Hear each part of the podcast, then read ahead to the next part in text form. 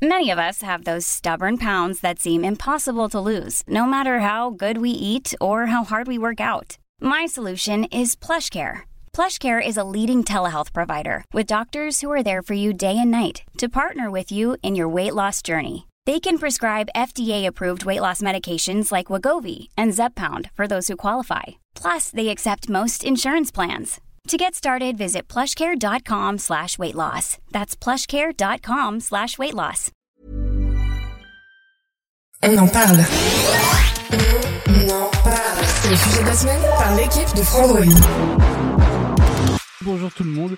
Euh, il y a même pas eu le compte à rebours. Moi, je m'attendais à voir le ignition machin avec la musique euh, qui tabasse. Euh, bah écoutez, je pense qu'il y a un petit bug du côté de notre OBS. Euh, j'espère que vous allez bien. Euh, j'espère que vous avez passé une bonne nuit, que vous êtes bien réveillés. Euh, salut Dadou 95 420. Salut Wisebot authentique. Salut Mariol. j'espère que au moins tous les trois vous allez bien. J'espère que tous les autres viewers, les viewers de l'ombre, sont en forme également. bah écoutez, moi j'ai mon petit café. Je sais pas comment comment c'est pour vous. Salut Sphérique, bonjour, bonjour. Euh, je salue Wisebot à nouveau. Euh, comment ça va? Bah écoute, moi ça va très bien. Ça va très bien parce que dans dans trois heures, je suis en vacances. Euh, donc ça va forcément très bien. Hier, il me semble qu'il n'y avait pas compte à rebours non plus. Non, mais je crois que c'est sur le. Là, je suis au, bureau. Euh, donc il me semble que c'est sur le PC du taf qu'il y, a un petit souci.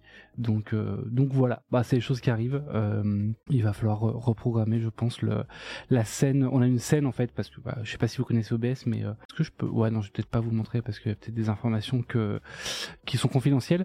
Mais grosso modo, OBS c'est un système de scène euh, et en fait, bah, on a la scène boucle d'attente, la scène compte à rebours, la scène facecam chat que vous voyez là actuellement, la scène partage d'écran, la scène partage d'écran plus chat et la boucle de fin que je vais pas lancer sinon euh, sinon vous me verrez plus. Le problème c'est que maintenant Countdown c'est la même que Facecam Chat. Donc je pense que toute l'animation, toute la vidéo du début, elle a dû sauter. Euh, les aléas du direct exactement. Donc j'espère que vous allez bien, euh, que vous avez passé une bonne une bonne nuit, que vous êtes que vous êtes en forme et que vous êtes prêt à passer allez une heure et demie en ma compagnie. Salut Geoffroy, salut les habitués, salut tout le monde, salut Jinx. J'espère que tu vas bien. On va parler bah évidemment d'actu tech euh, de plein de choses. Il y a du nouveau sur Android, il y a du nouveau sur euh, Tesla, évidemment. Euh, il y a du nouveau sur Google Maps et Google et l'intelligence artificielle et plein de choses à ce sujet-là. sur les transports en commun, il y a des projets, enfin des, on peut pas encore parler de projets, mais de des propositions, des, des, des ambitions. Voilà, des ambitions, c'est pas mal du gouvernement à ce sujet-là sur les transports en les transports partout en France. on va parler de 5G NR Lite, si vous comprenez pas, ce qui est mon cas, on va, voir ça ensemble, euh, d'Activision Blizzard euh, et d'appareils photo. Parce que bah évidemment, il y a quand même une de mes marottes. Euh, il faut pas abuser. S'il y a un sujet en plus que vous souhaitez qu'on aborde, ah oui non pardon, j'avais zappé ça aussi. Un, petit truc. de toute façon, la vidéo est déjà sortie sur la chaîne YouTube, donc là on a le test, test complet de Titouan du Samsung Galaxy S23 Ultra. Test, vous le voyez, qui est quand je dis complet, bah évidemment, vous êtes sur fondroid.com, donc c'est du complet. Euh, donc il a bien bien bien utilisé. On a des benchmarks, on a des tests d'autonomie, on a tout ça, des, tests de photos. Donc euh, donc voilà, et c'est un 9 sur 10. On y reviendra. On va commencer par Android. C'est la petite actualité, enfin ouais, l'actualité du jour, euh, l'actualité de la matinée. Android 14, coup d'envoi pour la développeur preview alors j'ai une question, Wisebot, j'écoute. J'ai pu me procurer une Xbox Series X à 575 euros, bonne affaire ou pas, en reconditionné. Je reformule. si vous avez des questions auxquelles je peux répondre, je ferai un plaisir d'y répondre. Euh, non, je pense que 575 euros, je sais même pas, je saurais même pas te dire si c'est une bonne affaire ou pas. Je pense que c'est très cher. Euh, Xbox Series X, elle a combien de base Tout accepté. Oui, donc c'est une mauvaise affaire. je, suis nul. Je suis nul en console, c'est une aberration. Euh, shopping.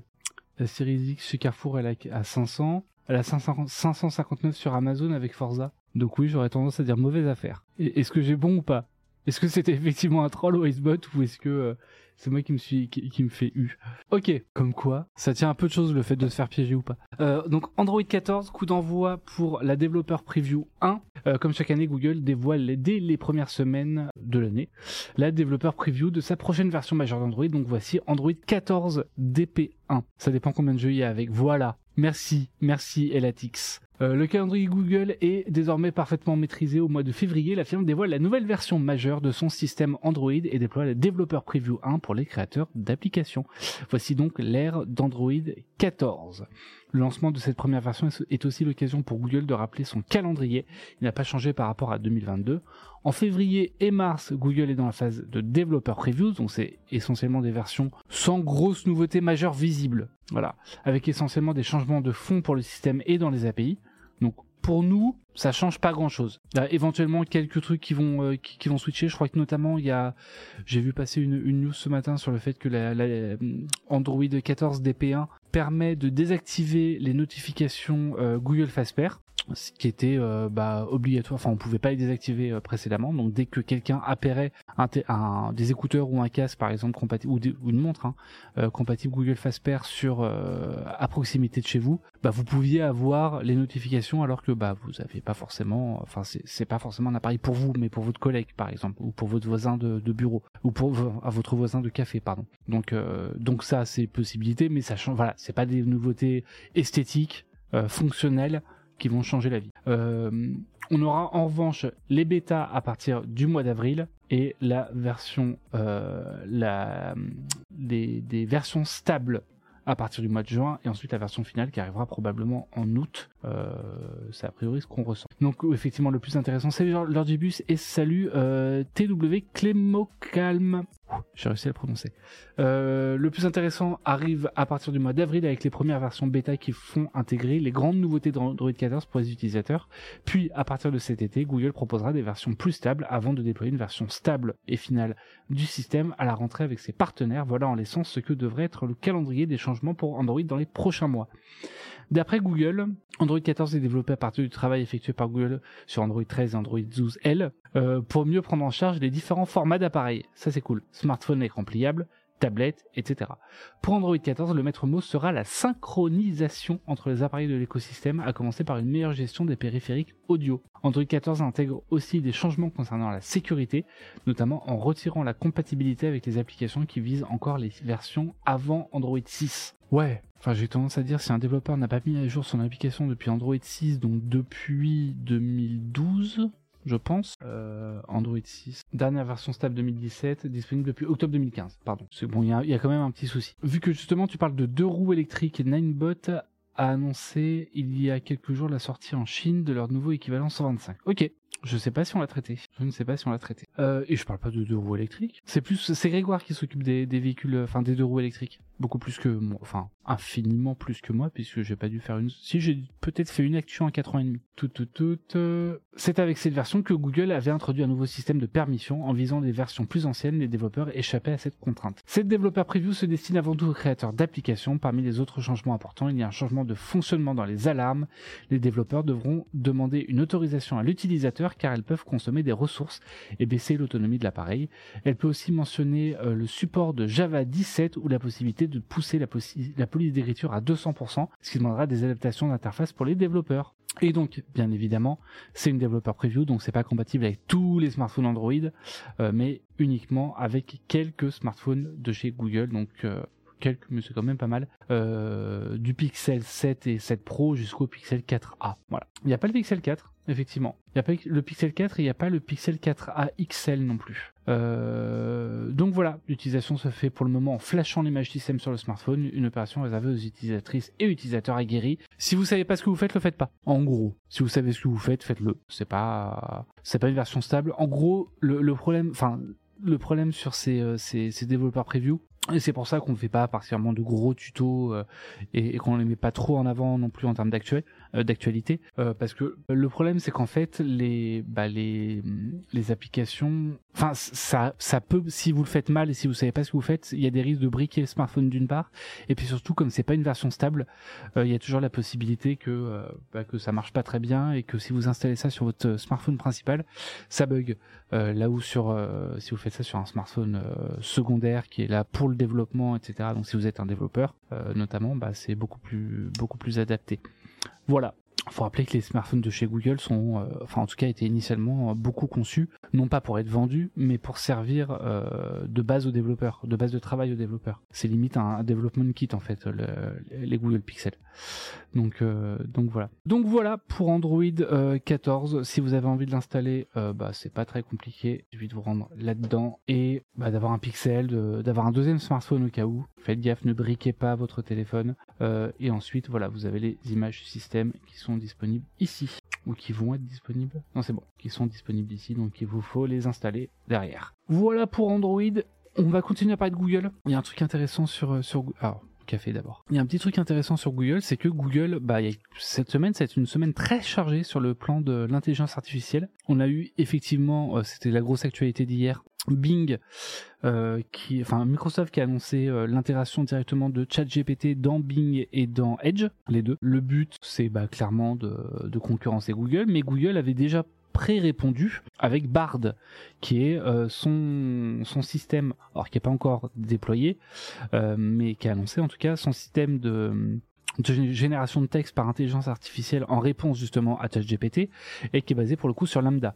Euh, Lambda qui est bah, l'agent conversationnel déjà de Google qui existe depuis, depuis un petit moment mais qui n'est pas utilisé pour l'instant directement pour le grand public. On a appris, alors je vais lire l'actualité en même temps que vous, hein. Google passe une bien mauvaise semaine, la présentation de son IA conversationnel Google Bard contenait une erreur, ça déjà ça la fout mal. Je sais pas si Numérama a fait l'article parce qu'on l'avait, l'avait euh, remonté à Numérama. Euh, et la firme n'a pas convaincu la bourse avec sa conférence. Google n'a probablement jamais été aussi vite défié de son histoire. Quelques semaines après le petit succès de ChatGPT, Microsoft a tenu une grande conférence à Redmond pour dévoiler l'intégration de l'IA à Bing, directement pour proposer un service bien plus pertinent qu'un simple moteur de recherche. La réponse un streamer coiffé normalement, bravo. Bah, en même temps, j'ai 34 ans. j'ai passé l'âge de faire des coupes. Euh, bon, ça commence à se dégarnir sur le dessus, mais, c'est un autre sujet. Euh, la réponse du géant ne sait pas. Ah, c'est en référence à Greg. Greg est coiffé n'importe comment. Salut Omar. Il y a Omar qui me fait un gros coucou à côté. Il, il a une belle tête d'abruti. Euh, la réponse du géant ne s'est pas fait attendre puisque dès lundi, Google a présenté sa propre IA conversationnelle Bard avant de l'évoquer à nouveau dans une conférence dédiée à l'IA à Paris à laquelle Frandroid a pu assister. Effectivement, Cassim était sur place. Google Bard n'est à ce jour pas publiquement disponible et il faut donc se contenter des exemples fournis par Google pour se faire une idée du fonctionnement du système. Problème, le premier exemple fourni par Google contient une erreur factuelle. À la question quelles sont les nouvelles découvertes du télescope spatial, euh, spatial James Webb dont je peux parler à mon enfant de 9 ans? Google Bard répond en mentionnant que le télescope a pris les toutes premières images d'une planète en dehors de notre propre système solaire. Ce qui serait fascinant si c'était vrai. Il s'agit d'une fausse information puisque la première photographie d'une planète hors de notre système solaire remonte à 2004, comme le site de la NASA le confirme. Et l'image, elle est là. Hein. Euh, l'image de Google. Voilà, on voit James Webb Uh, James Webb Space Telescope, uh, Telescope took the very first pictures of a planet outside of our own solar system. These distant worlds are called exoplanets. Exo means from outside. Donc, il a pris la toute première, euh, les toutes premières photos d'une planète en dehors de notre propre système solaire. Ces planètes, ces mondes distants sont appelés exoplanètes. Exo signifie depuis, enfin, de l'extérieur. L'effet sur le prix de l'action Alphabet, la maison mère de Google, ne s'est pas fait attendre. L'action du groupe, alors je ne sais pas si c'est lié, mais en tout cas c'est euh, le cas également. Euh, L'action du groupe a en effet baissé de 9% en l'espace d'une seule journée, que ce soit avec la présentation de Bard, sa première erreur ou la conférence tenue à Paris. Google ne semble pas avoir convaincu la bourse cette semaine. Cette erreur survient alors que Google insiste pour expliquer que la firme veut être très prudente sur la précision et la cohérence de son IA, c'est vrai. Un niveau de précaution très important quand on propose un système qui doit offrir une réponse à des milliards d'utilisateurs. Une manière aussi pour suggérer que la progression très rapide de l'intégration de l'IA par Microsoft pourrait se faire avec moins de précautions, un argument qui tombe quand c'est Google qui commet publiquement une erreur factuelle, exactement. Ouais, ça la fout un peu mal quand même. Ils ont pas trop à avoir peur de GPT 3.5 tant qu'ils me confirment que traire les poules pour avoir du lait de poule est difficile, car elles produisent peu de lait, et que j'aurai plus de facilité à enlever des baleines, car elles font de plus gros œufs que les ours. Non, c'est une blague, leur Gibus. GPT, GPT, t'as dit ça? La conférence de Google hier, c'était que sur l'IA. Non, il n'y avait pas que l'IA. Il y avait un point, je crois, sur Google Maps aussi. Euh, et on y reviendra un petit peu plus tard. Salut, salut Mwendingo. J'ai les prompts si tu veux. Non, je te crois. Je te crois volontiers. Ça, je, ne, je, ne, suis que qu'à peine étonné. Euh, merci pour les follow à Adner Plays, merci à Sphérique et merci à Callaghan Murdoch également pour euh, pour le follow. Euh, ça fait plaisir, c'est c'est toujours agréable et n'hésitez pas. On fait un live tous les matins, donc n'hésitez pas à passer sur le live Twitch tous les matins de la semaine évidemment parce qu'on travaille. Enfin c'est du travail et que le week-end, bah comme vous, peut-être euh, on est en week-end. Donc euh, voilà on fait des lives tous les matins euh, de 9h30 à 11h et, et de temps en temps l'après-midi par exemple le jeudi après-midi on a souvent un live bon plan. Donc on a Guillaume de la rédaction qui s'occupe des bons plans et des services qui sélectionnent bah, les, meilleures affaires du moment pour vous les suggérer et, euh, et, notamment si vous avez euh, trouvé une, euh, une, Xbox Series X en reconditionné à 575 euros, il vous dira lui si c'est une bonne affaire et, et, sans avoir à rechercher comme comme ce bolos là pour pour voir si, si c'est une bonne affaire ou pas. Donc bon, en pleine préparation d'une vidéo conf Pôle Emploi, ah. Bah, bon courage à toi, Lord bus. Je travaille le week-end cheminot, arrêtez de prendre le train le week-end les gens. Oui, non, c'est pour ça, je, me suis arrêté si vous avez de la chance. Et merci, euh, parce que d'ailleurs, bah, je vais prendre le train ce week-end. Donc, euh, merci à toi. Et, euh, et bon courage pour tous les combats en cours. Bref. donc voilà pour Google Bard et, et, la chute de la valorisation de Google. le Galaxy S23 Ultra, je pense qu'on le fera pour la fin. Enfin, on va le garder pour la fin. Euh... Oui, non, évidemment, gogo pour le train à toute heure. Euh... Bah, tant en plus, il y a le retour des trains de nuit et tout, c'est trop bien. Mais bon courage du coup, parce que ça veut dire que c'est des gens qui travaillent quand, quand vous prenez le train euh, le week-end. Et merci pour le follow à 5NT12N4. Est-ce que vous inventez des pseudos juste pour nous les faire lire? Je me demande. 5NT 12N4, je me demande. N'hésite pas à me dire dans, si t'es dans le chat euh, comment tu euh, comment tu on prononce ce pseudo. 5 ans, non, 50 12N4, je l'ai pas. Même en lit, je je vois pas. Mais mais bien tenté. Moi c'est un pseudo de 96. Oui, moi c'est de 2000 euh... je vais le faire en 2004 ce pseudo, je pense ou 2002, 2004. Donc euh, donc il date un petit peu. Euh, l'assurance Tesla, euh, on fera un petit peu après. On parlait de Google, on va rester sur Google et l'intelligence artificielle et, et, en l'occurrence Google Maps, puisque Google a tenu ce jour, donc hier, puisque je vous rappelle que c'est des conférences de la veille, une conférence dédiée à l'intelligence artificielle. L'occasion d'annoncer ses dernières avancées sur Google Maps, l'application GPS, c'est plus une application de cartographie, mais ok, voit ses fonctions de vue immersive et de réalité augmentée améliorées et surtout déployées plus largement. Google a tenu une conférence. Qui m'a mis le dossier? Non, il l'a pas. Google a tenu une conférence à Paris. Donc oui, la conférence était à Paris d'ailleurs. Donc euh, c'est pour ça que Cassim a pu s'y rendre. Euh, le bilan carbone est faible euh, grâce aux cheminots de la RATP. Euh, conférence à Paris ce mercredi 8 février dédiée à l'intelligence artificielle. La firme a présenté ses nouveautés notamment du côté de Google Maps. L'application GPS s'enrichit encore un peu plus au programme la vue immersive, la fonction de réalité augmentée Live View, une, utilisation plus optimisée pour les voitures électriques et des indications en un coup d'œil. Euh, présentée lors de la Google I.O. l'année dernière, la fonction vue immersive regroupe des photos satellites et les images de Street View pour représenter des bâtiments en 3D directement dans l'application. Par-dessus, des informations s'affichent comme la météo, la circulation routière et la fréquentation d'un lieu. Désormais, on peut voir à quoi ressemble tel ou tel endroit en fonction de la météo, soleil, orage, neige, etc. grâce à une carte au fil du temps. Enfin, la fonction Immersive View permet de visiter l'intérieur d'un restaurant, d'un musée, etc. pour savoir à quoi s'attendre avant de s'y rendre. Donc là, par exemple, le Rich Museum qui est à Amsterdam, euh, très beau musée. Si vous avez l'occasion d'aller à Amsterdam, n'hésitez pas à faire un petit tour au, Rich. Euh, c'est beaucoup plus petit que le Louvre, mais euh, mais il y a des toiles qui sont magnifiques. donc voilà, on le voit du coup en 3D grâce à cette fonction. Google annonce que le déploiement des vues immersives était en cours à Londres, Los Angeles, New York, San Francisco et Tokyo, mais elle sera disponible dans les prochains mois dans plusieurs nouvelles villes, dont Amsterdam, d'où euh, le Rich Museum, euh, Dublin, Florence et Venise, comme l'ont fait remarquer nos collègues de Numérama. Cette déclaration a été faite à Paris, ville qui n'est pas dans la liste des villes qui vont profiter de la vue immersive. D'un don de la farce un peu. Hein. Bon, après, l'avantage c'est que Paris, nous on connaît, donc, euh, donc on en a moins besoin. en tout cas, quand on vit à Paris. Euh, également présenté il y a quelques mois, la fonction Live View de l'application de Google signe le grand retour de la réalité augmentée après de précédentes tentatives infructueuses. Qui, quoi qu'il en soit, en ouvrant la caméra de son smartphone, les lieux dans les champs de vision euh, verront une fiche Google apparaître indiquant le nom de l'endroit, le, type, la note moyenne, etc. Donc là, par exemple, si vous allez, voilà, l'idée c'est ça, c'est que vous êtes euh, sur sur la rue machin, rue de Montorgueil. C'est pas la rue de Montorgueil, c'est la rue, je sais pas quelle, laquelle est adjacente, mais bref. Euh, et donc vous verrez les icônes des restaurants. vous verrez le, la note, le type de restaurant, est-ce que c'est ouvert, etc. Est-ce qu'il y a du monde? Généralement euh, assez rempli ou pas. Voilà. Selon Google, cette fonction permet de trouver des lieux utiles comme des distributeurs automatiques de billets, des restaurants, des parcs ou des arrêts de transport en commun. Cette fois-ci, Live View est bien disponible à Paris depuis peu, aux côtés de Londres, Los Angeles, New York, San Francisco et Tokyo. Dans les prochains mois, Barcelone, Dublin et Madrid et Madrid pourront en profiter elles aussi. Ah oui, t'as vraiment la direction avec de l'ombrage en plus. Ah, c'est bien foutu. C'est pas mal. C'est pas mal. Google Maps peut aussi afficher en réalité augmentée des flèches de direction pour se retrouver par exemple dans un aéroport ou dans un centre commercial. Cette fonction baptisée Indoor Live View va couvrir dans les mois à venir plus de 1000 nouveaux aéroports, gares et centres commerciaux à Barcelone, Berlin, Francfort, Londres, Madrid, Melbourne, Paris, Prague, Sao Paulo, Singapour, Sydney, Taipei et Tokyo je m'hydrate la bouche. Consulter un trajet sans déverrouiller son smartphone, c'est désormais possible.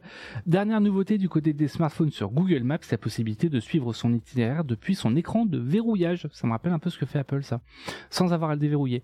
Google Maps affiche la durée estimée du trajet ainsi que les prochaines directions. Plus besoin d'utiliser le mode de navigation. Le mode carte peut suffire. Ah oui, effectivement, maintenant on a le, on a ça. Une fonction qui peut être utile notamment si vous êtes à vélo ou en trottinette électrique et que vous devez regarder votre itinéraire. Si vous portez des gants, impossible d'utiliser l'empreinte Google indique que si vous empruntez un autre chemin, bah évidemment, euh, si vous empruntez un autre chemin, le trajet sera automatiquement modifié. Les indications en un coup d'œil seront elles aussi déployées dans les prochains mois sur Android et iOS. D'ailleurs, elles seront également compatibles avec les Live Activities bah, ce que je disais tout à l'heure, sur iOS 16.1.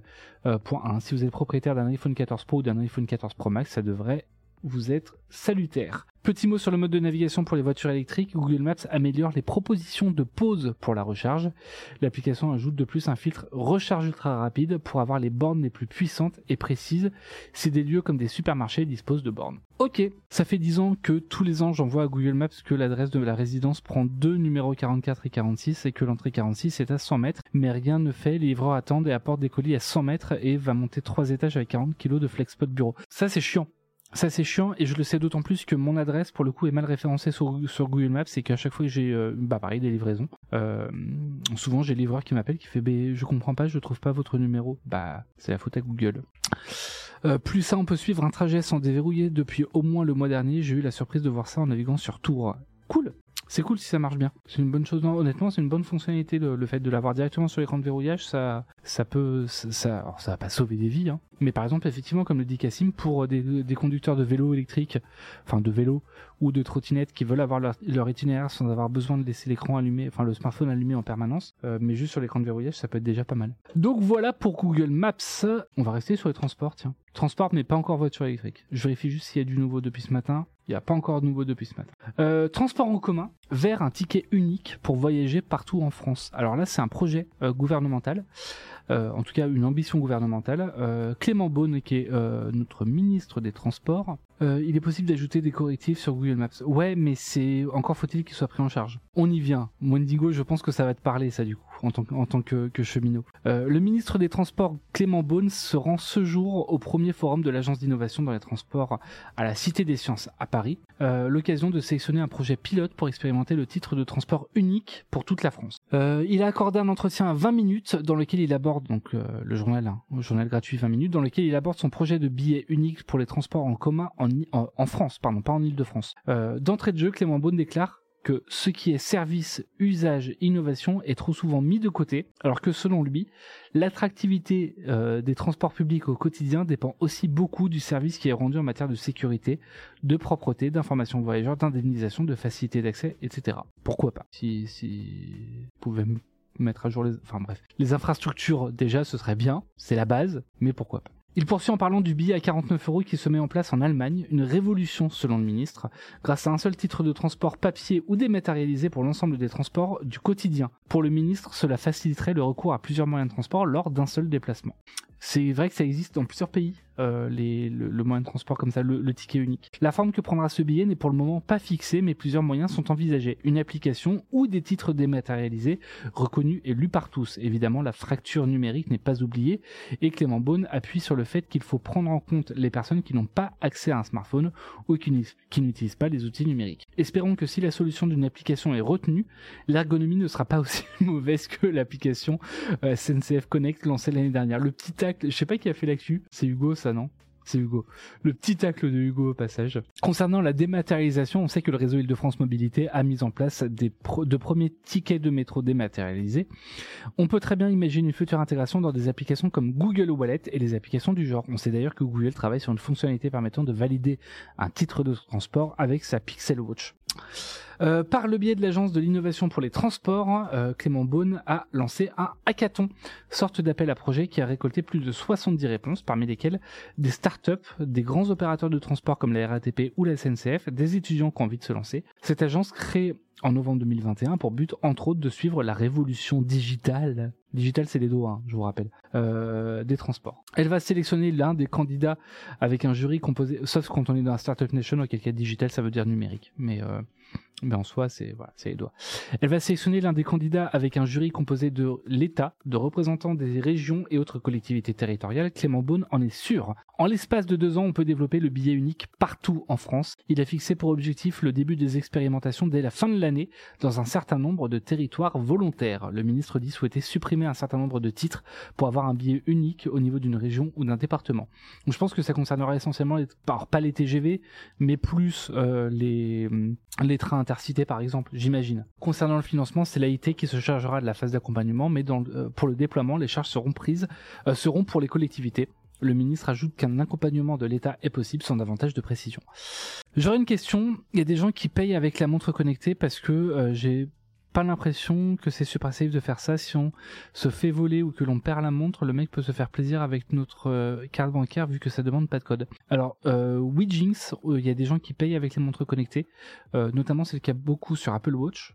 sur Samsung Pay, je pense que ça peut arriver même s'il y a moins de banques. moi, j'ai une Garmin, mais par exemple, pour le coup, pour la même raison que toi, je l'ai pas activé parce que j'ai un peu peur. voilà. Après, je pense qu'il y a des façons de sécuriser un peu tout ça avec euh, typiquement tu, le valides sur la montre et puis ensuite tu le valides avec le enfin tu, tapes avec la montre et tu valides avec ton empreinte digitale ou ton truc sur euh, ton smartphone mais euh, mais c'est possible. Et je sais que j'ai des collègues ou des anciens collègues bah, Brandon par exemple que vous connaissez Brandon le Proctor il paye avec son Apple Watch. Quand je dis ancien collègue c'est parce qu'il a travaillé avec nous pendant pendant 4 ans 3 ans 3 ans et demi je sais plus. Il est parti il y a un an.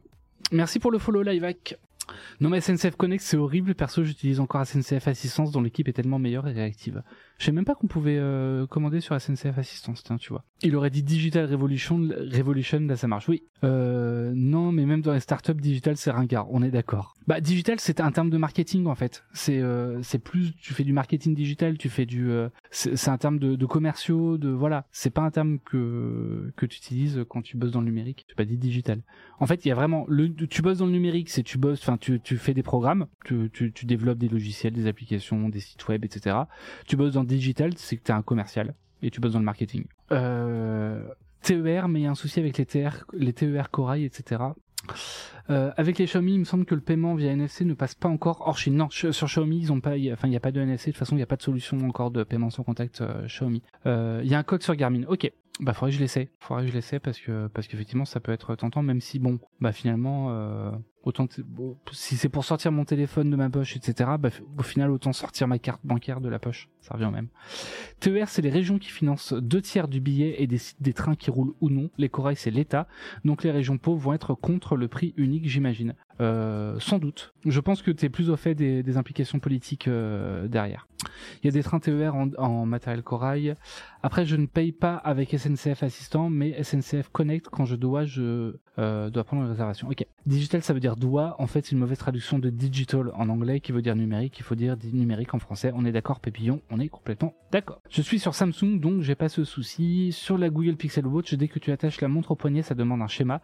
Et ensuite seulement, tu peux effectuer des paiements. Ok. Euh, il me semble que c'est la location ou que c'est simplement un rachat, mais les contraintes restent idem. Oui, sur les, euh, vous êtes sur les corails, les TER, les intercités, et tout ça.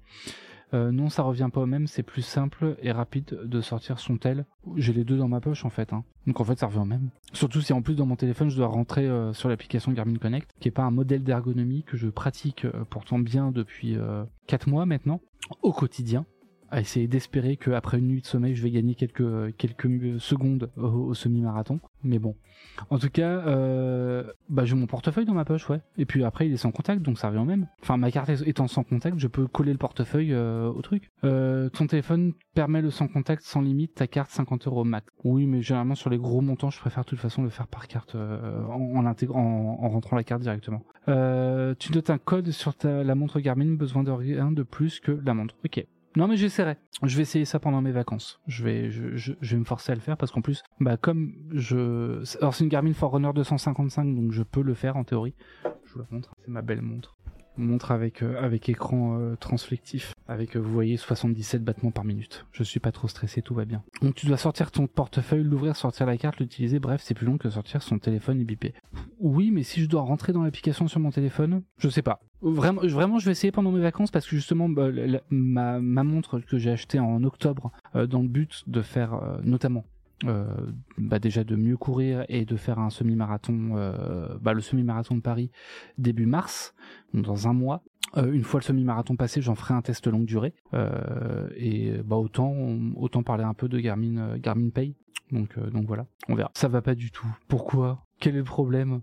Non, mais en, vrai, je, suis pas hyper accro, enfin pas hyper euh, adepte du paiement sans contact, mais c'est parce que je suis un utilisateur Android et que voilà. Au passage, on embauche à la, SNCF, les salaires sont très bas, mais le café est gratuit. Viendez les gens, viendez.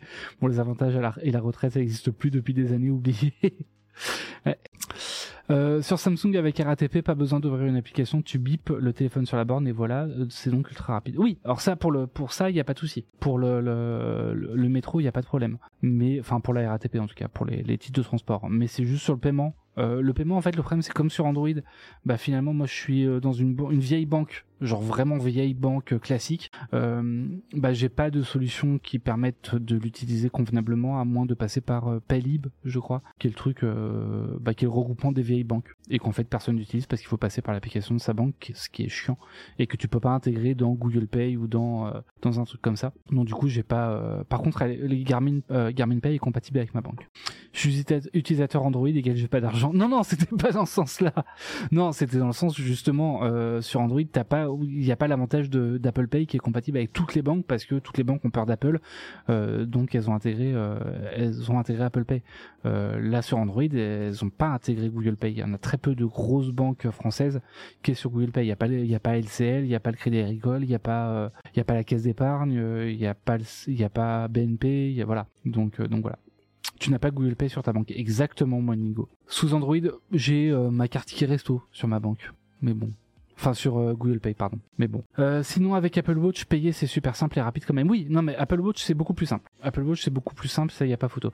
Euh, je suis Boursorama, change de banque. Oui, non mais j'ai tout, enfin j'ai tout, mais voilà, c'est compliqué de changer de banque parce que j'ai des assurances, enfin j'ai une assurance vie, j'ai tout ça dessus, j'ai pas, voilà. Puis j'ai j'ai un avantage, je connais mon conseiller, ça fait j'ai 34 ans, ça doit faire bah, 24 ans probablement que je suis sur cette banque là ou 20 ans que je suis sur cette banque là, donc compliqué de changer. J'ai pas encore de prêt immobilier, mais ça ne saurait tarder, donc euh, fin d'emprunt immobilier. Plusieurs banques, c'est facile. Oui, non, mais bon, plusieurs banques, c'est facile, mais c'est chiant à déclarer après. J'ai trois banques. on dirait, on dirait un milliardaire. Moi, il y a trois banques qui m'appartiennent. J'ai trois banques. Et toi, t'en as combien? Moi, je me sers de mon smartphone pour sortir la carte de fidélité, puis je paye du même geste car le téléphone est déverrouillé, pas besoin d'ouvrir l'appli euh, Google Pay. Ok. Non, c'est pas chiant à déclarer, mais typiquement sur N26 ou sur euh, comment je sais plus, plus comment. Vraiment, moi, tout ce qui est néobanque, j'y connais. Guillaume, pour le coup, qui est là cet après-midi, est spécialiste de ça. Moi, j'y connais, euh, j'y connais rien. Je suis, euh, je, suis, dites-vous que je suis votre grand-père en matière de banque et a fortiori de néobanque et de banque en ligne. On t'aura connu, Bruce Wayne. Bon, on passe à la suite. Euh, on avait fini là-dessus, donc pour le coup, sur la question d'un tarif unique, les Bonne et catégorie, ce n'est pas à l'état de dire aux régions quelle est, euh, quelle est leur offre et le prix pour les transports, c'est leur responsabilité. Pour lui, le support unique pourrait inciter les autorités organisatrices à proposer des, tarifs communs. L'idée derrière ce format unique, merci pour le follow euh, M. Pemberton, euh, l'idée que qu'a du coup le gouvernement, en tout cas qu'a Clément Beaune, ministre du, euh, des Transports, c'est non pas un tarif commun partout en France, c'est un format commun, une application commune ou, euh, ou un abonnement, enfin un, ticket commun. Euh, mais les régions pourraient être libres de fixer les transports, le prix qu'elles souhaitent. Voilà. Ouais, c'est ce que je disais, euh, Tulipe Coquine. Exactement. C'est relou, il faut déclarer, ça passe moyen car c'est situé en Allemagne. Et en plus, tu peux pas forcément. Enfin, or maintenant, je crois qu'ils ont des RIP français, euh, mais je suis même pas sûr.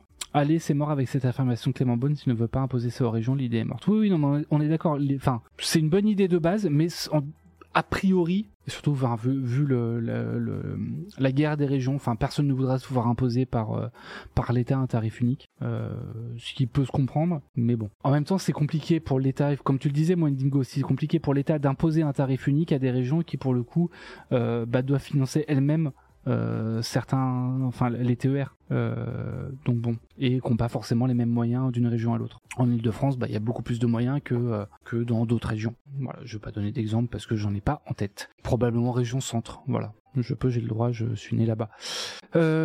transport en commun, on est bon. Tesla, on verra peut-être plus tard. Est-ce qu'il y a une autre actu qui est tombée ce matin? Les soldes sont terminés. Ça, je pense que vous en parlerez avec Guillaume euh, cet après-midi. En plus, on a l'ouverture euh, à la concurrence des TER. Ah, je savais pas. Hey, it's Ryan Reynolds and I'm here with Keith, co-star of my upcoming film If, only in theaters May 17th. Do you want to tell people the big news? All right, I'll do it. Sign up now and you'll get unlimited for $15 a month in six months of Paramount Plus Essential Plan on us. Mintmobile.com slash switch. Upfront payment of $45 equivalent to $15 per month. Unlimited over 40 gigabytes per month. Face lower speeds. Videos at 480p. Active Mint customers by 531.24 get six months of Paramount Plus Essential Plan. Auto renews after six months. Offer ends May 31st, 2024. Separate Paramount Plus registration required. Terms and conditions apply if rated PG. If you thought the only way to get a more defined jawline with natural looking results was through surgery, think again. Juvederm Volux XC is a non-surgical injectable gel filler that improves moderate to severe loss of jawline definition and can help you achieve natural-looking results with little downtime. Even better, this improved definition lasts up to one year with optimal treatment. No maintenance required. Improve jawline definition for a smooth, sculpted look with Juvederm Volux XC. For important safety information and to find a licensed specialist, visit juvederm.com. That's J U V E D E R M.com. Not for people with severe allergic reactions, allergies to lidocaine, or the proteins used in Juvederm. Common side effects include injection site redness, swelling, pain, tenderness, firmness, lumps, bumps, bruising, discoloration, or itching. There's a risk of unintentional injection into a blood vessel, which can cause vision abnormalities, blindness, stroke, temporary scabs, or scarring. Talk to a licensed specialist specialist to.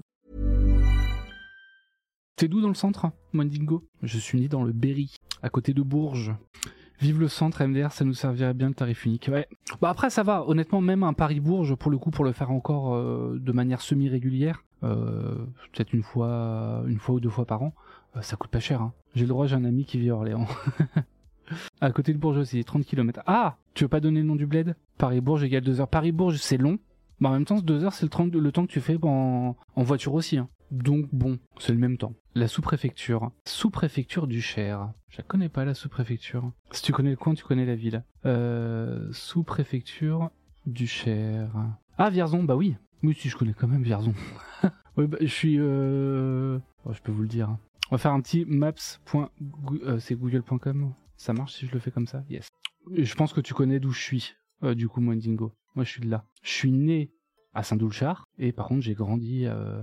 J'ai grandi où j'ai passé euh, une bonne partie de, de mon temps là-bas, à Richemont. Donc, quand on dit le centre, c'est voilà, c'est le pile, pile au centre de la France. Vous prenez la France comme ça, vous allez au milieu et, euh, et vous tombez dessus, grosso modo.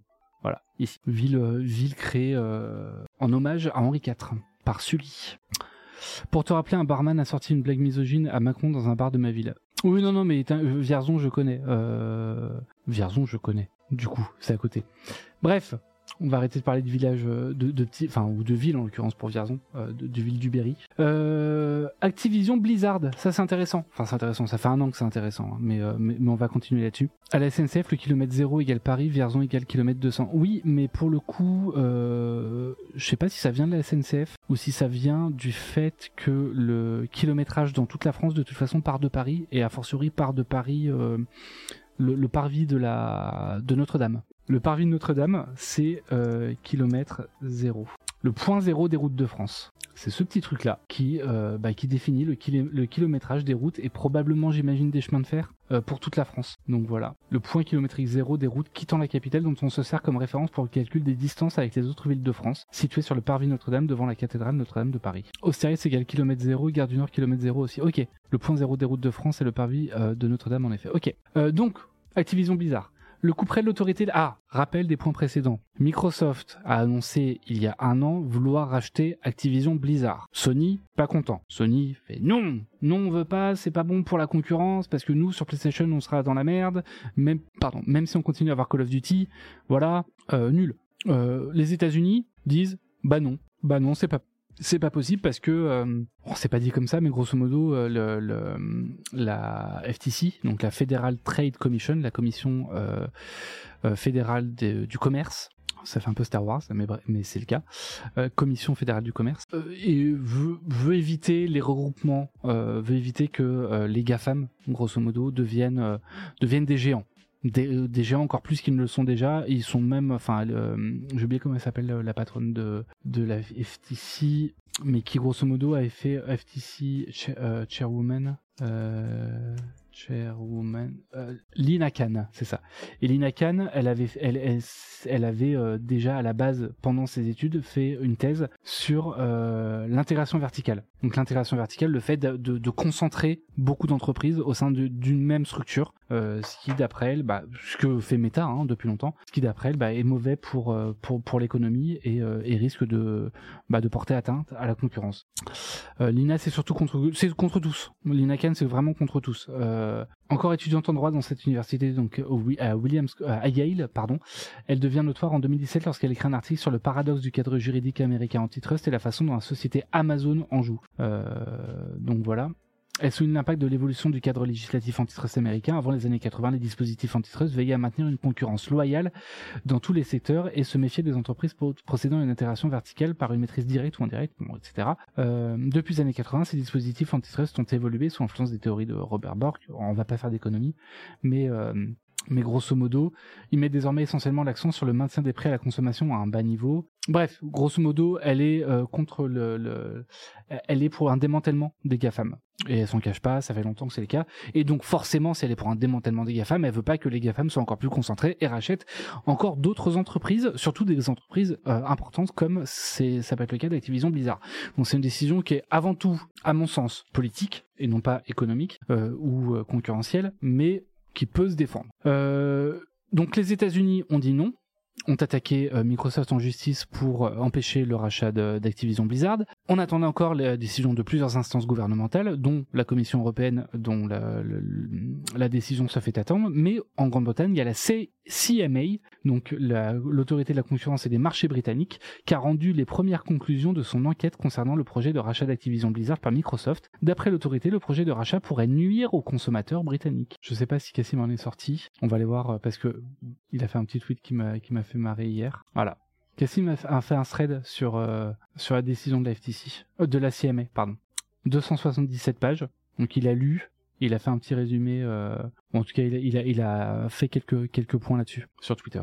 D'après la CMA, à l'échelle mondiale en 2022, Xbox Cloud Gaming occupe 60 à 70% de parts de marché contre 10 à 20% pour GeForce Now et 10 à 20% pour PlayStation. Donc effectivement, ils sont en position, euh, position plutôt majoritaire, enfin carrément majoritaire même sur le cloud gaming. D'après un rapport obtenu par la CMA, euh, créé par un cabinet d'analyse pour un éditeur tiers, le chiffre d'affaires de xCloud serait de 50 millions de dollars en 2021. C'est très peu et pourrait grimper à 450 millions d'ici 2027.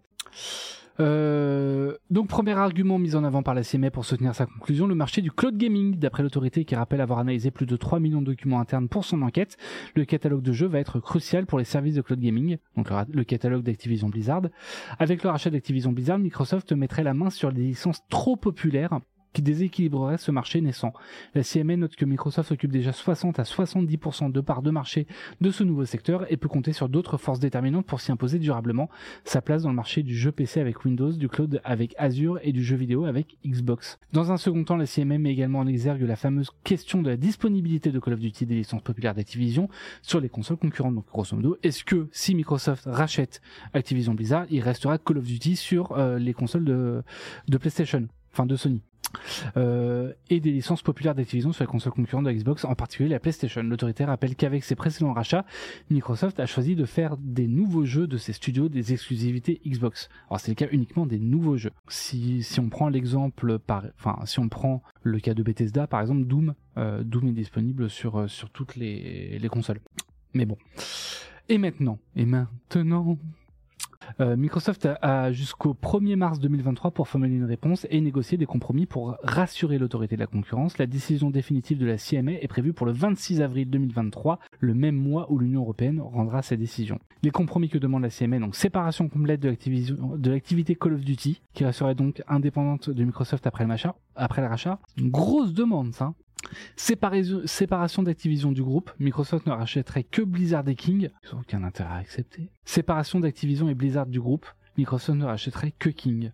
Dans ses notes, l'autorité indique qu'elle est toutefois prête à entendre un ensemble d'autres mesures, ce qui inclut les compromis d'accès aux licences. Ici, la CMF fait référence au fameux contrat de 10 ans d'accès à Call of Duty proposé par Microsoft à Sony, Nintendo et Valve, donc Steam. Elle est néanmoins très claire sur le fait que ce contrat seul ne saurait suffire à la convaincre. Ils sont durs, hein sont durs en affaires.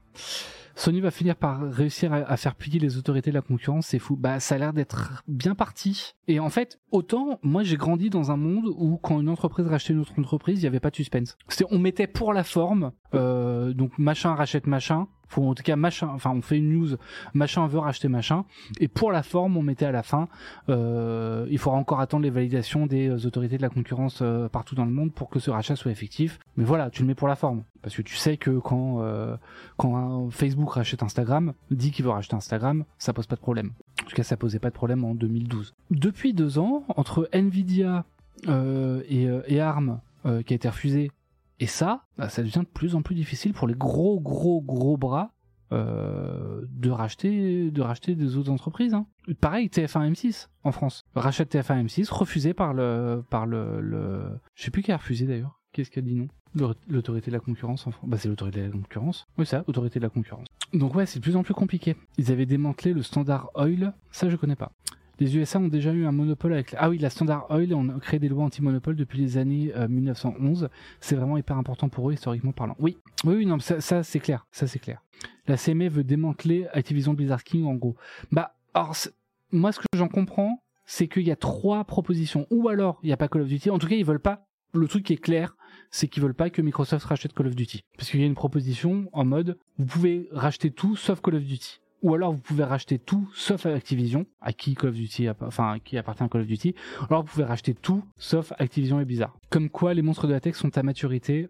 Enfin les multiples rachats ont créé des monstres. Ouais, bah oui. Après Microsoft c'est pas le mieux armé dans le monde du gaming. Hein. On rappelle que le leader dans en part de marché, game, console, market share. Pour moi, le, le premier c'est Nintendo, suivi de Sony, suivi de Microsoft. Ils sont troisième. Hein il me semble. Ah, Nintendo donne pas de chiffres. Mais a priori, voilà. Euh, Microsoft, enfin Sony est bien devant, mais je sais pas ce que ça vaut comme, euh, comme source ça. Si je vais regarder sur VG Charts, Tencent, c'est Tencent le numéro 1. Alors ça dépend si on parle d'éditeur, si on parle de, de, fabricant de console. Moi j'étais plus sur le côté fabricant, mais effectivement ça, vaut le coup aussi de prendre le côté éditeur. Pour moi, il me semble qu'en, fabricant de console c'est mieux, mais j'aurais dit, oh, ça vaut ça vaut pas grand chose, hein, mais euh, parce que les chiffres de VG Chart sont pas des chiffres euh, en vente directe, enfin en vente aux consommateurs. Voilà. Console hardware sales, la Switch 120 millions, la PS5 30 millions, la Xbox Series euh, 20 millions. Ça vaut pas, voilà, ça vaut quand même, mais c'est pas, voilà. Mais, euh, mais Nintendo est devant.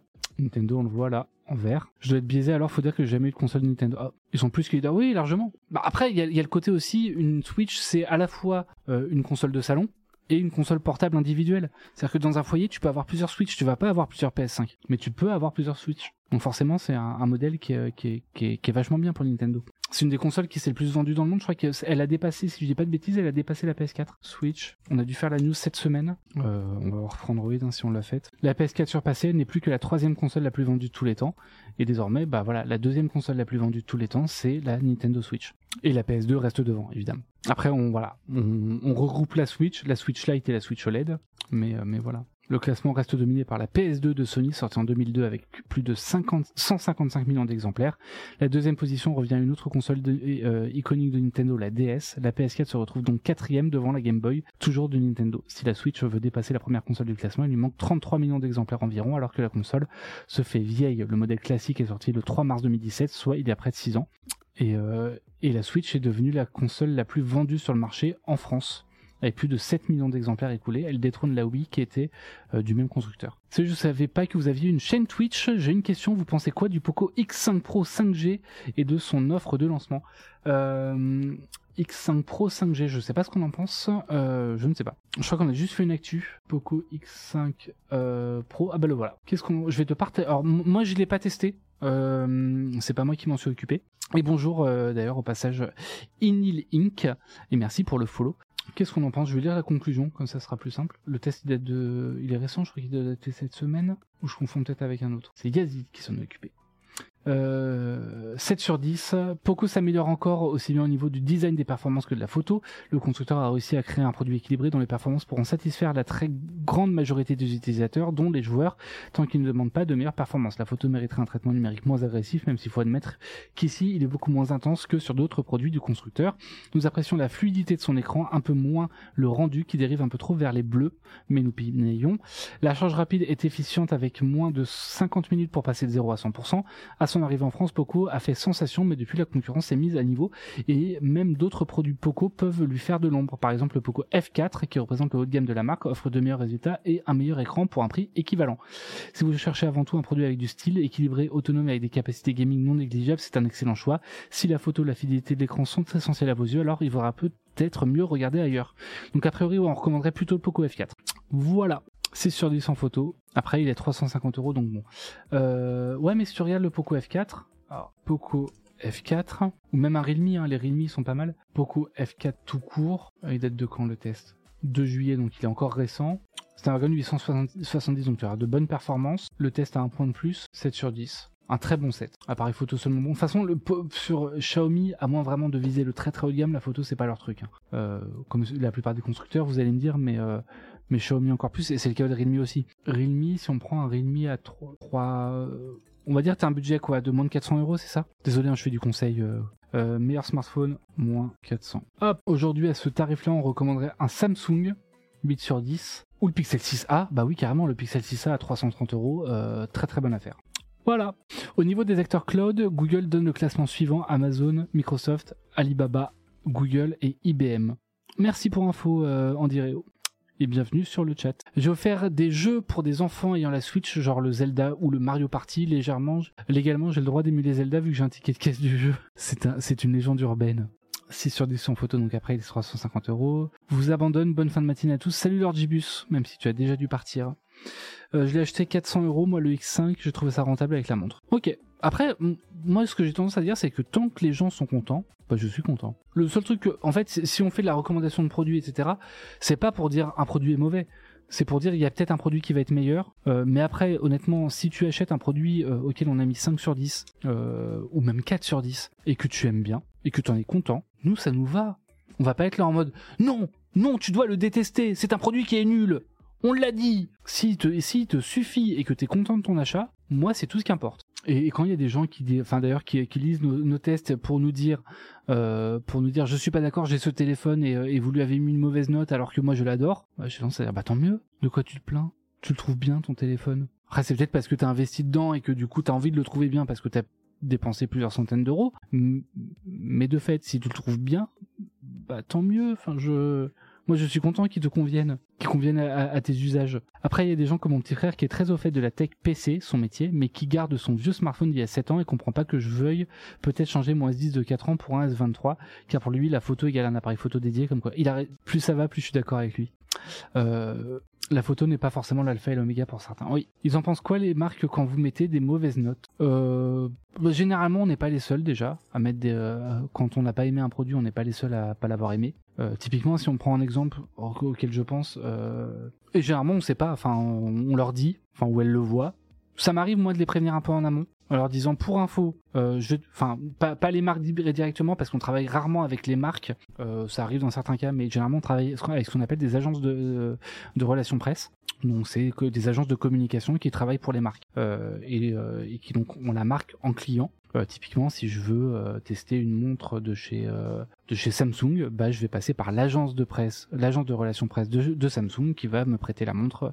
et comme ça, c'est pas les gens de Samsung qui ont à gérer tout ce parc de produits, c'est directement l'agence. Donc si par exemple, c'est pas le cas, mais si par exemple j'ai un produit Samsung que je n'aime pas, ou un produit Xiaomi ou un produit Huawei. Hein. J'ai rien contre Samsung en particulier. Je suis désolé pour les gens de, de, l'agence en question, mais c'est vraiment juste un exemple. Euh, si jamais j'ai un produit euh, d'un constructeur que j'aime pas ou vraiment ça s'est mal passé, généralement je préviens l'agence avant parce que justement elle, bah il va falloir qu'elle gère avec son client. C'est-à-dire que euh, je sais que les gens de l'agence, ils sont peut-être conscients. Ça m'est arrivé d'ailleurs avec Fitbit. Fitbit, euh, j'ai des très bonnes relations avec euh, avec la personne euh, avec la personne qui gère ça chez l'agence parce qu'ils ont la même agence que Bose qui fait de l'audio ou que GoPro et donc c'est la, même personne qui va gérer ces trois marques là. Et pour le coup, bah, quand un produit, un test se passe mal, généralement je le préviens avant pour lui dire pour info, je vais mettre telle note. Euh, c'est pas négociable hein, évidemment, c'est juste pour te prévenir, mais je vais mettre telle note parce que ça, ça, ça et ça. Donc n'hésite pas si jamais il y a ton client euh, te dit c'est pas normal pourquoi Frandroid ils ont mis une sale note? Moi déjà ça ne m'est jamais remonté parce que euh, bah parce que généralement les enfin les agences font bien leur boulot, elles font tampon entre nous et euh, et, le constructeur et ensuite euh, et ensuite bah voilà je le préviens juste si jamais il te demande pourquoi j'ai mis telle note et qu'il a la flemme de lire le, le, test, je te fais un raccourci et voilà, comme ça tu es au courant. Mais et généralement ils comprennent très bien. C'est-à-dire que si si je bah pour rester sur l'exemple de Fitbit, hein, je suis désolé pour pour Fitbit. de toute façon, ils ont plus ce client-là, puisque Google a tout, euh, gère tout maintenant euh, en interne. Euh, mais la Fitbit Sense 2, par exemple, voilà, j'ai mis 4 sur 10. J'ai prévenu la personne qui se charge des relations presse avant pour expliquer pourquoi je mettais 4 sur 10. Et, pour lui dire, bah, je suis désolé, j'ai attendu 45 minutes dans la rue avant d'avoir un fixe GPS avant d'avoir le GPS qui la géolocalisation GPS sur ma montre. C'est pas normal. Bah oui, 45 minutes hein, avant d'aller courir. Encore ça allait parce qu'on était en été, donc j'avais pas trop froid. Mais là, en ce moment, je le fais pas à 45 minutes à attendre dehors en short pour, avant d'aller courir. Perso, perso, je suis quelqu'un qui va drouiller énormément grâce au train et je prends beaucoup de photos. J'ai la frustration de ne pas avoir. Ah, et toi, t'es resté sur ton sujet. euh, j'ai euh, la frustration de ne pas avoir de zoom et je galère à trimballer un APN en plus pour faire des zooms en x12 optique. Pour son usage de mon petit frère, je comprends. Euh, tu prépares ton APN, euh, ton, appareil photo numérique, quand tu sais que tu vas en week-end. Mais moi, prenant des photos tout le temps, j'aime avoir ça dans ma poche. J'imagine que le revenant se justifie par l'usage et le manque. Oui, probablement. Désolé, je, je, je par un oui probablement alors que tu écris effectivement un pavé.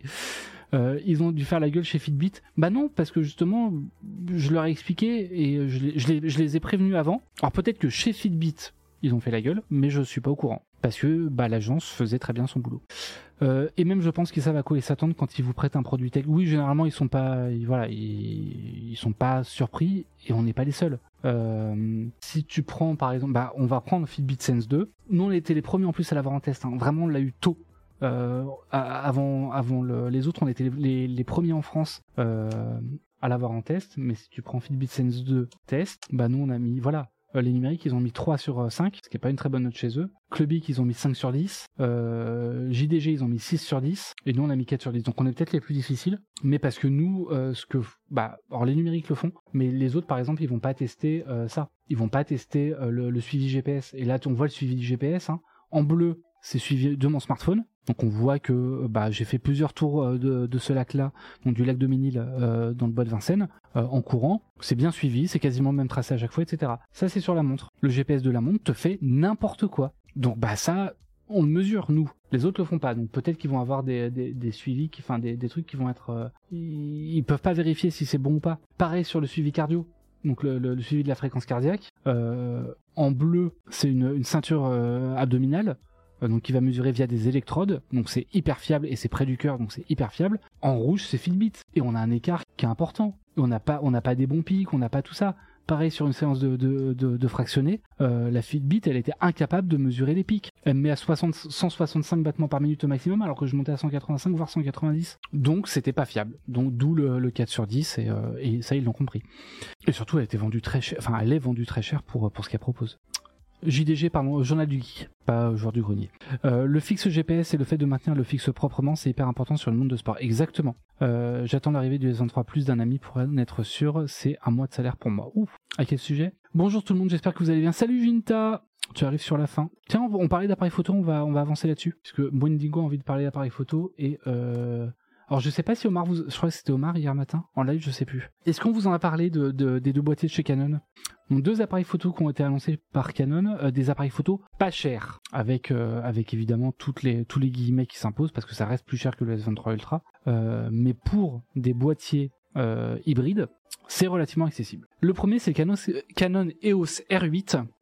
Euh, donc un appareil photo qui propose un capteur de 24,2 millions de pixels au format en plein format, donc full frame. Oui non, pas cher. Hein, ça, de toute façon, ça, ça coûte pas, ça coûte jamais 200 balles hein, un appareil photo. Euh, donc un appareil photo plein format avec un grand capteur. Donc c'est voilà un grand capteur pour avoir de jolis bokeh notamment. Donc au format full frame, c'est ce qui va vous permettre par exemple de faire. Euh, en plus j'ai remonté le dossier hier, euh, des photos, ah, des photos comme ça. Alors avec un objectif euh, qui, qui, fait, qui permet de faire ça aussi, hein. mais voilà, des photos avec un, joli bokeh, des billes, euh, des billes de bokeh derrière, un joli flou d'arrière-plan, un sujet qui se détache nettement, et tout ça sans logiciel ou quoi que ce soit. Il n'y a pas de oh là là, la mèche de cheveux elle est mal, euh, elle est mal détourée, c'est pas du détourage, c'est optique. Ça veut dire quoi? Hybride, hybride. Alors non non, oui c'est sans miroir. En gros, c'est objectif interchangeable, mais contrairement au réflexe où tu as un système de miroir qui te permet d'avoir une visée euh, optique, donc tu vois via un miroir ce que, ce que voit l'objectif. Euh, sur un appareil photo hybride, c'est un écran que tu as dans le viseur et donc, euh, donc tu n'as pas de miroir. Tu lis en permanence ce qui est capté par le capteur. Euh, salut Dev Technology Unboxing. Je comprends toujours pas sur Note. Euh, en gros, voilà, c'est ce que j'ai expliqué. Je sais pas. En, en gros, ça c'est un appareil photo hybride.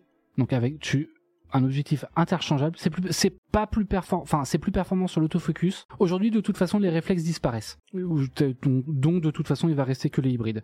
Euh, c'est plus performant sur l'autofocus, c'est plus performant sur la rafale, c'est plus performant sur la vidéo. Euh, c'est moins performant sur la visée parce que, bah, du coup, tu vois, tu vois une vidéo dans la visée. Tu vois pas ce que voit l'objectif directement, tu vois une vidéo.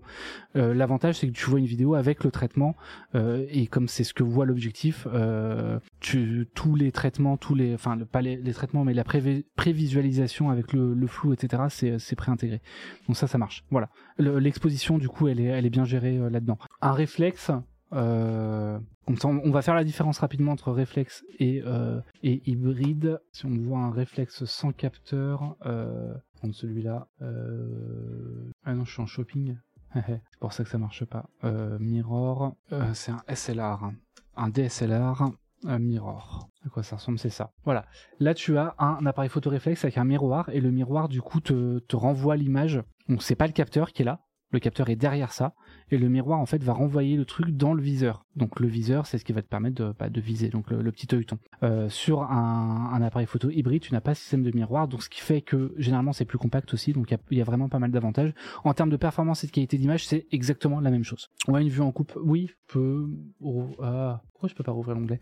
Euh, DSLR, euh, cut, voilà, là on le voit. Il a bien détaillé ce papier. Ici, on a un réflexe, donc l'image. Je pense que il y a moins de problèmes mécaniques aussi parce qu'une partie qui bouge en moins, effectivement. Grosso modo, sur un réflexe, ça veut dire que la lumière, elle passe par là, elle passe par là, elle passe par là, elle passe dans l'objectif. Et quand vous êtes pas, quand vous ne shootez pas, quand vous capturez pas une photo, ça passe là. Là, il y a un miroir, donc la lumière rebondit, elle rebondit là, elle arrive dans l'œilleton. Donc là, vous pouvez voir du coup l'image. Ce qui se passe, c'est que quand vous avez euh, le donc l'avantage, c'est que vous voyez directement comme sur un miroir, vous voyez euh, ce que vous voit vraiment l'objectif. Et une fois que quand vous voulez prendre la photo, le miroir se relève pendant un certain temps. Donc ça veut dire que vous, vous, pendant ce temps-là, vous ne verrez plus. Le miroir se relève et là, c'est le capteur qui va voir ça. Donc l'image va faire comme ça directement, comme ça, comme ça, comme ça, comme ça. Ça, c'est le principe. Voilà, quand on déclenche, le miroir se lève. Ça, c'est le principe d'un appareil photo réflexe. Et il y a un objectif, vous pouvez changer d'objectif. Ça reste un objectif interchangeable. Un appareil photo hybride, il est vachement bien leur, euh, schéma Canon. J'ai perdu la souris. Que j'ai perdu la souris? Ah non. Euh, un appareil photo hybride, on n'a pas le système de, de miroir, donc le capteur va lire l'image en permanence. Donc ça fait ça, ça, ça, ça, ça, ça, ça, hop, ça lit l'image, et ça va à la fois l'afficher en vidéo dans le viseur, donc c'est une vidéo, et, euh, et permettre la lecture au moment de la prise de vue. Est-ce que c'est plus clair à CRA? Parce que c'est vrai qu'on n'a pas de dossier sur qu'est-ce qu'un appareil photo hybride, etc. Salut le Rémi Euh, Quand je vois quelqu'un accepter les cookies, je pense maintenant à Arnaud dans la vidéo qui dit moi je m'en fiche, prenez toutes mes données. c'est pas faux. J'espère que c'est. Ah, et en termes de performance, ça va, ça va quasiment rien changer. Enfin, en termes de qualité d'image, ça ne change absolument rien. Que pensez-vous du Coolpix P1000 de Nikon? Euh, Merci, c'est très intéressant. Cool. Euh, Qu'est-ce qui est le plus fiable dans le temps? Du coup, dans le temps, le plus fiable c'est le hybride parce que justement, tu n'as pas de système de levée euh, de, de miroir, donc tu as moins de soucis mécaniques, de pièces mécaniques. Euh, donc dans le temps, alors le problème c'est que ça va consommer plus de batterie parce que du coup le capteur est utilisé en permanence, mais dans le temps, euh, le plus intéressant c'est euh, le, le hybride parce que justement pi- t'as pas de pièces mécaniques donc tu vas avoir moins d'usure. Quand tu vois un appareil photo euh, réflexe, euh, tu indiques généralement le nombre de déclenchements, donc le nombre de fois où le rideau s'est levé. Parce que bah, plus un rideau a été levé, euh, a été déclenché, a été levé un certain nombre de fois, plus les pièces sont en mesure de s'abîmer. C'est pas le cas sur un hybride. Euh, donc le plus fiable dans le temps, c'est un hybride. Par contre, ça va consommer plus de batterie, mais après les batteries, tu peux les changer, ça y a pas de, a pas de problème. Et là, tu pourras pas savoir le taux d'usure. Euh... Bah du coup, il y a moins d'usure. T'as juste l'obturateur qui va bouger, mais t'as pas le, c'est garanti 30 000 à 40 000 fois. 300 000 à 400 000 fois, ok. Euh, le Coolpix P1000, je sais pas si c'était un troll ou pas. De toute façon, je pense qu'ils ont arrêté les, compacts euh, chez, chez Nikon. Oui, voilà. Euh, Ah, c'est pas. Ah, c'est un, un bridge. Oh, drôle. J'avais un bridge, mon premier appareil photo, c'était un bridge de chez Panasonic. Euh, les bridges, c'est comme des compacts, donc il n'y a pas d'objectif interchangeable, mais avec de gros zooms. C'est-à-dire que là, t'es- généralement, t'as du 30 fois. Je sais pas ce qu'il y avait sur le P1000. Euh... Ah, zoom 125 fois, pardon. Équivalent 24 mm, donc du grand angle, quasiment ce que vous avez sur du smartphone classique, avec l'objectif principal d'un smartphone, donc 24 mm, euh, à 3000 mm, ce qui vous fait un très très gros zoom, donc, euh, donc on est quasiment sur le zoom, le, le zoom x100 hybride, voire même plus du euh, S21 Ultra, S23 Ultra, pardon. Pourquoi ma question serait un troll? Je sais pas. Je, sais pas parce que le parce que l'appareil est vieux euh, et que bah du coup euh, mais effectivement les, bridges ont complètement disparu du marché. P1000 petit capteur faible qualité évidemment bah c'est un capteur quoi? Un pouce? Euh, capteur ah non ah oui effectivement petit capteur. Après si t'as besoin de gros zoom c'est pas moi j'avais bah je sais plus ce que c'était euh, Lumix euh, bridge zoom ils avaient quoi? C'était cette gamme là c'était le FZ28 de mémoire ou FZ38 je sais plus. C'était l'un des deux, que je dois encore avoir quelque part. Je crois que c'était le FZ28, qui pour le coup avait un capteur qui était correct. J'ai fait des super vidéos avec ça. Si vous retrouvez, enfin si vous trouvez ma chaîne YouTube, vous verrez des vidéos de concerts que j'ai fait avec euh, avec un bridge, euh, très très bonne qualité. Honnêtement, euh, bah je peux je peux vous le montrer. Hein. Euh, YouTube, Geoffroy Husson. J'ai fait beaucoup de vidéos de concerts à l'époque parce que justement autant avec un réflexe tu peux pas rentrer forcément en concert, euh, autant sur euh, sur un comment ça s'appelle euh, avec un bridge il n'y avait pas de problème. Et avec un zoom comme ça alors vous aurez pas vous aurez pas le son mais le son pour le coup est de bonne qualité. Qu'est-ce que je peux vous mettre? Voilà Casabian. Ah bon il y a de la pub. Mais honnêtement les bridges pour les concerts c'est génial les bridges pour les concerts c'est génial je vais attendre que la, vidéo passe et, euh, et je vous montrerai un peu les, effets de zoom qu'on peut avoir justement sur ce, type d'appareil alors certes le capteur est pas incroyable on a des petits capteurs on n'est pas sur du capteur euh, full frame comme on peut l'avoir euh, sur le Canon EOS R8. Mais bon, bref, je vous la fais vite. Canon EOS R8, très bon boîtier. Le seul truc qui manque, c'est que le capteur n'est pas stabilisé, ce qui pour le coup sur un hybride est extrêmement rare aujourd'hui. Quasiment tous les capteurs, bah par celui-là, euh, tous les capteurs sont stabilisés. Et, euh, et voilà, mais pour un prix qui est euh, bah, malgré tout très contenu, donc 1800 euros. Mais la concurrence aujourd'hui, les, premiers prix sont à, à 2300 euros, à 2200 euros. Le Z5 qui est sorti en 2020, lui était à 1800 1899 euros, mais je sais pas si, euh, si Nikon compte le, le renouveler, mais voilà. Et donc voilà, en vidéo de concert, on peut faire du zoom. Euh, Là, je suis loin de la scène. hein, je pense qu'on le voit au début. Voilà, je suis très loin de la scène. Je suis en 120p, en 720p, mais pour le coup, on peut vraiment s'approcher. Et pour peu qu'une stabilisation qui soit correcte, on peut vraiment faire des, plans qui sont, euh, et y compris en basse lumière, ça passait plutôt bien aussi. Et il captait bien les micros et, euh, et tout ça. Après, c'est la vidéo. euh, Enfin, ça date de il y a 12 ans. Mais voilà ce que ça fait un bridge. Enfin, ce que ça faisait parce qu'aujourd'hui, ça n'existe quasiment plus. On peut vraiment avoir des gros gros zooms, avoir une distance focale qui va être vachement longue. La mise au point était pas mal. C'est pas, pas au niveau de ce qu'on a aujourd'hui, mais euh, c'était correct. Hein. Voilà. Tu trembles comme une. Non, c'est pas que je tremble, c'est que bah t'as un boîtier comme ça et, euh, forcément tu zoomes hyper loin. Donc pour la vidéo, c'est pas évident. Si t'as pas de stabilisation, et je pense que la stabilisation était relativement faible, euh, c'est forcément un peu compliqué. Mon petit frère s'est amusé à l'utiliser l'IA pour attraper une mare de pixels d'une de mes photos recompressée par WhatsApp. Bah ça récupère super bien. Euh, J'imagine que dans le futur, même en zoomant numériquement sur nos smartphones, les chipsets seront assez puissants et les algos assez entraînés pour deviner les détails manquants et coller les textures. Probablement. Ça permet de la, compression du fond sur le premier plan. Oui, le, côté le côté gros zoom. Bah du coup ça vous permet de faire des photos. Euh... Alors celle-là ça reste du grand angle, mais euh... après le problème c'est que t'as pas une très grosse ouverture hein, sur les bridges. Euh, mais si on prend l'exemple, alors ça va plus être sur objectif photo Android. Voilà on le voit bien sur l'image de Grégoire. On passe pour le coup, plus on va euh, zoomer, donc 85, 100 mm, 135 mm, euh, plus forcément il va se dé... euh, Grégoire va se détacher de l'arrière-plan. Ça on voit, on le voit plutôt bien. Bref, et on va effectivement avoir du bokeh, on va avoir et voilà sur ces photos aussi on le voit bien.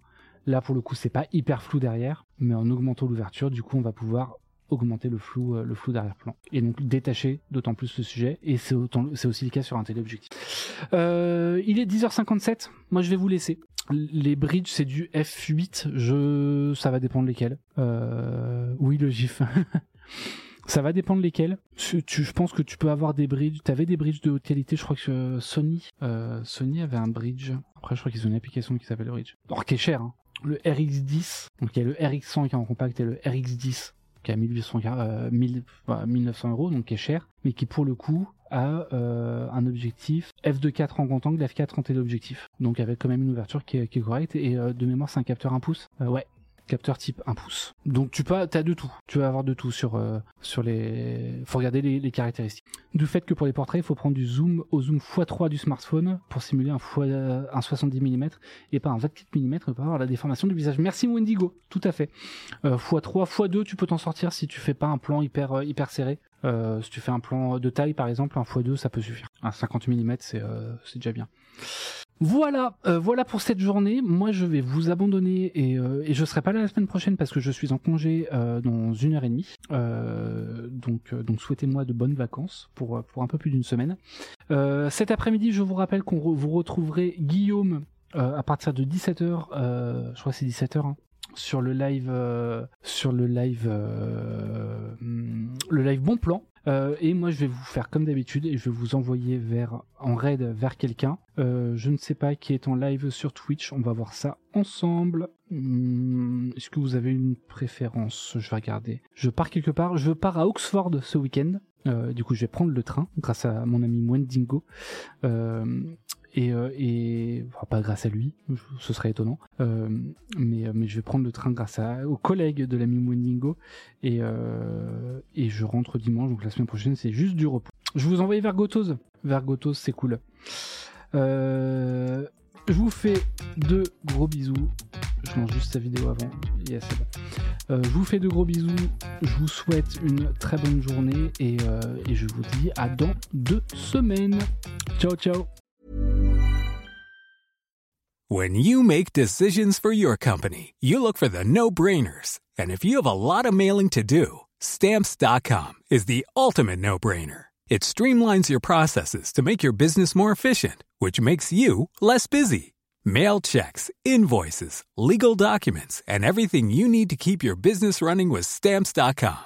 Seamlessly connect with every major marketplace and shopping cart. Schedule package pickups and see your cheapest and fastest shipping options from different carriers. With rates up to 89% off USPS and UPS rates. And with the Stamps.com mobile app, you can take care of mailing and shipping wherever you are. Make the same no brainer decision as over 1 million other businesses with Stamps.com. Sign up with Code PROGRAM for a four week trial, plus free postage and a free digital scale. No long term commitments or contracts. That's Stamps.com. Code PROGRAM.